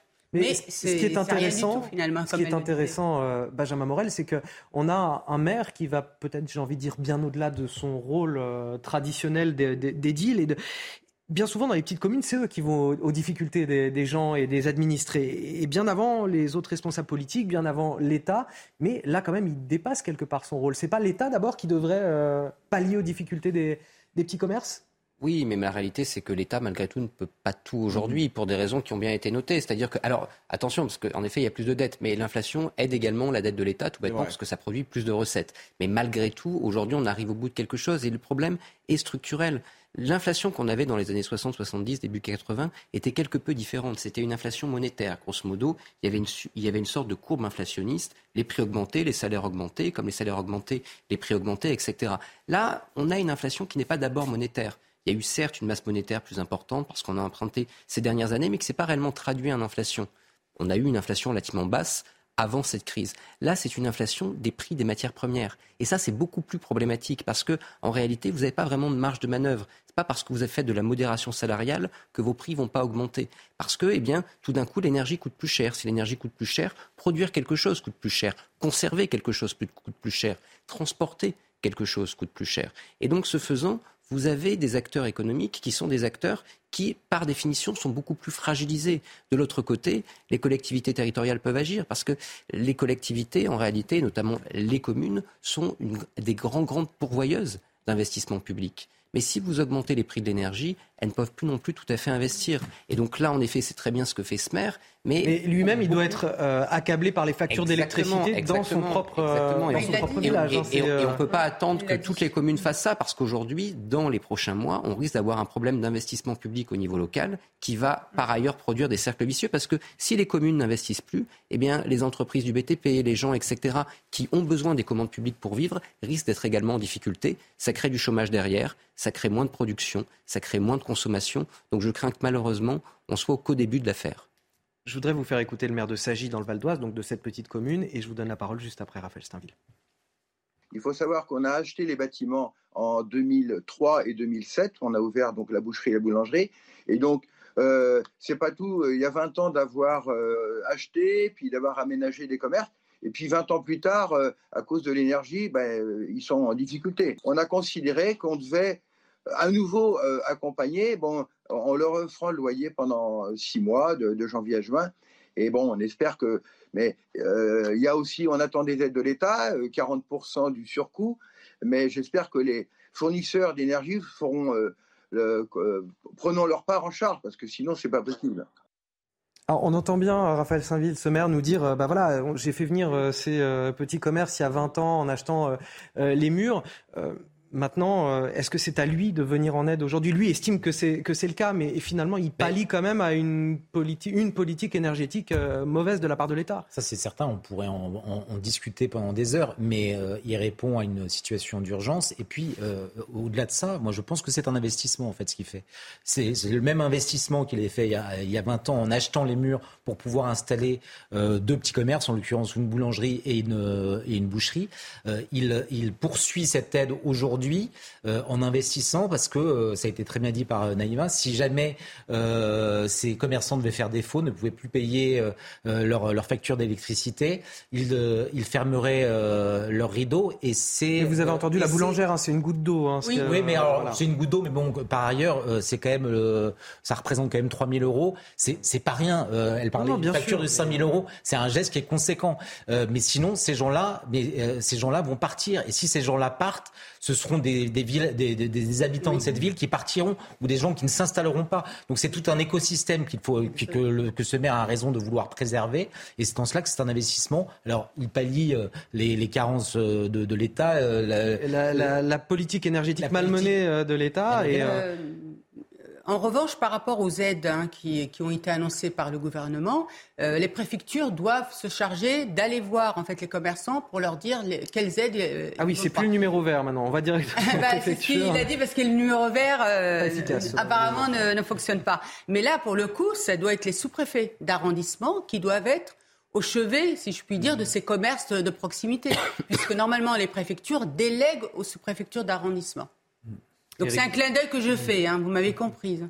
Et Eric de Maten, euh, Non, parce que c'est vrai que je pensais à ce que l'État essaye de faire pour sauver les centres-villes, parce que là aussi il y a une oui, politique. Le cœur de ville. Les fameux cœurs de ville. Mm. Euh, on en a parlé à un moment, et puis après ça a complètement disparu. C'est vrai que quand on se promène dans les régions, on voit qu'il y a beaucoup de petits villages qui ont perdu complètement leur commerce. Et ça, c'est triste parce que finalement, c'est l'âme. C'est un, commerce où il y a plus, enfin un village où il y a plus de commerce, ou même une petite commune où il y a plus de commerce. C'est aller dans la grande centrale euh, commerciale qui est à côté. Donc c'est encore des déplacements en voiture, vous voyez. Et c'est pas bon pour les centres-villes. À l'origine, la ville, c'était le cœur, c'était le poumon de la vie. C'est pas seulement un investissement économique, en fait, c'est un investissement civilisationnel. C'est ça, c'est exactement, ça, c'est faire revenir la civilisation. Et je rajouterais même écologique, parce que par rapport à ce que bien sûr. Euh, on artificialise des zones, des, euh, des zones dans les, dans les, dans les périphéries des villes on prend la voiture, etc. En tuant les centres-villes, on fragilise le patrimoine, mm. on tue l'écologie et en effet, on perd du vivre ensemble. Mais en fait, il y a un écosystème qui peut se mettre autour de ces commerçants de, pour sauver justement tout ce patrimoine euh, de proximité. Comment on leur vient en aide alors? Eh bien, en fait, euh, je, réfléchis à ça parce que normalement, il y a la collectivité. Mais encore une fois, quand c'est des petites communes, il y a les sous-préfectures sous d'arrondissement. Et il y a aussi la région, puisque la région a aussi en charge tout ce qui est commerce. Donc on peut se dire que évidemment, si toutes ces personnes-là se penchent, euh, je veux dire, autour des, problèmes que rencontrent nos commerçants, il y a peut-être quelque chose à faire. La responsabilité de l'État dans tout ça, Eric de Riedmaten, sur la politique. Non, mais Benjamin a raison, l'État ne peut pas tout faire. C'est impossible. On fait vraiment porter. Euh, vous savez, ça ne va pas être simple. Déjà, l'État est surendetté, donc il ne peut pas non plus distribuer l'argent à tout va. avec les taux en plus qui montent, il a dit qu'il n'emprunterait plus, enfin qu'il voudrait plus s'endetter. Euh, voilà, donc l'État ne peut pas tout faire. Il y a quand même un quoi qu'il en coûte qui ne dit pas son nom là. Bah oui, mais à minima, parce que je parlais tout à l'heure des aides sur le carburant qui ont disparu. Il reste 100 euros de chèques sur l'année. Ça, coûte un milliard et c'est rien. 100 euros pour, pour faire le plein tout au long de l'année, c'est quand même pas beaucoup. Hein. Bon, vous voyez, c'est un peu dommage que là, par contre, on, on donne de l'argent peut-être trop peu euh, et finalement, est-ce que c'est vraiment bien ciblé? Vous voyez, voilà, il y a un moment où il faut peut-être arrêter d'ouvrir le robinet, euh, carrément, carrément couper complètement. Non, mais au moins, Eric, faire connaître les aides, parce que c'est ça le, problème. Mm. pour avoir travaillé sur des appels à projets, parfois c'est vraiment on n'y comprend rien et c'est très difficile. juste. Imaginez pour les associations. Mm, mm. Alors encore plus pour ces commerçants qui n'ont pas le temps. Donc comment on facilite pour aller chercher les aides? Déjà commençons par ça. Benjamin Morel, un mot pour finir. Oui, non, pour finir, on est dans une situation où l'inflation va devenir structurelle au moins à moyen terme. Donc la politique des qu'on peut plus se la permettre. En mm. revanche, il y a quand même des sujets, notamment sur le marché de l'électricité. Le fait qu'on ne produit pas de, l'électricité beaucoup plus cher qu'il y a quelques mois en réalité. On la vend beaucoup plus cher parce que vous avez un marché européen mm. qui a été construit en dépit du bon sens. Donc soit l'Europe bouge, soit on bouge sans l'Europe. Mm. Mais là, très très clairement, il y a des solutions qui sont des solutions structurelles pour qu'on paye moins cher, pour que ça coûte moins cher et pour sauver nos commerces. Et ça passe pas toujours par des chèques. Et ce sera donc la conclusion de notre émission. Euh, merci Benjamin Morel, merci, à, vous. Naïma M. Fadel, Raphaël Steinville également, et bien sûr Eric de Riedmaten, euh, journaliste éco, que vous allez pouvoir retrouver euh, dans quelques minutes chez Clélie Mathias, dans la belle équipe. Absolument. Allez, vous restez avec nous sur CNews, l'information continue.